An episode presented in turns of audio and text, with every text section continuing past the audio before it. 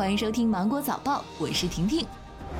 下次国庆中秋同一天要等到二零三一年，庚子鼠年为闰年，增加了一个闰四月。受到闰四月的影响，自此以后，庚子鼠年年内的农历节日，如中秋节等，在阳历中的对应日期，相较去年都将向后推迟十八天。乙亥猪年的中秋节对应的阳历日期是二零一九年九月十三号，因此庚子鼠年的中秋节对应的阳历日期自然落到了二零二零年十月一号。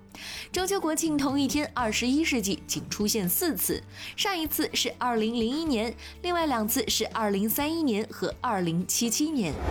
假期第一天，铁路迎来客流高峰，创疫情以来单日客流新高。中国国家铁路集团有限公司透露，十月一号，全国铁路迎来十一黄金周客流高峰，发送旅客一千四百八十万人次，创疫情发生以来铁路单日客流新高。铁路部门统筹做好常态化疫情防控和假日运输工作，增加运力安排，加开旅客列车一千二百零六对。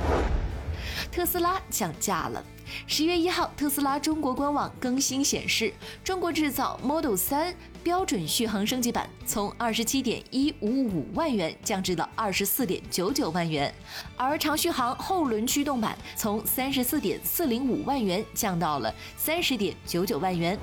我们再来关注到国庆档首日票房，《我和我的家乡》上映首日下午的十六点十三分，实时票房突破了两亿元。动画电影《姜子牙》中国内地首日票房达到了一点四五亿人民币，刷新内地电影市场动画电影首日票房纪录。另外，十月一号单日大盘已经爬升到了五点六亿的高度，刷新了二零二零年度单日票房纪录。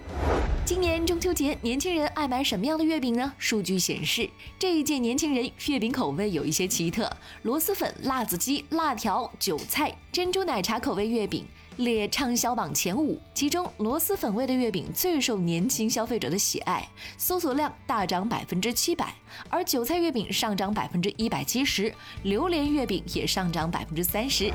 疫情之下，韩国民众对保健品的消费需求不断增加。有药妆店负责人介绍，今年前八个月，营养保健品的销售总和同比增长百分之七十左右。特别是自疫情爆发以来，二三十岁的年轻消费群体越来越重视健康管理。自主消费的意识不断增强，尤其是益生菌、维生素等保健品的销量最好。统计数据显示，在韩国，平均每人每年购买保健品的金额为二十八万韩元，约合人民币一千六百三十元。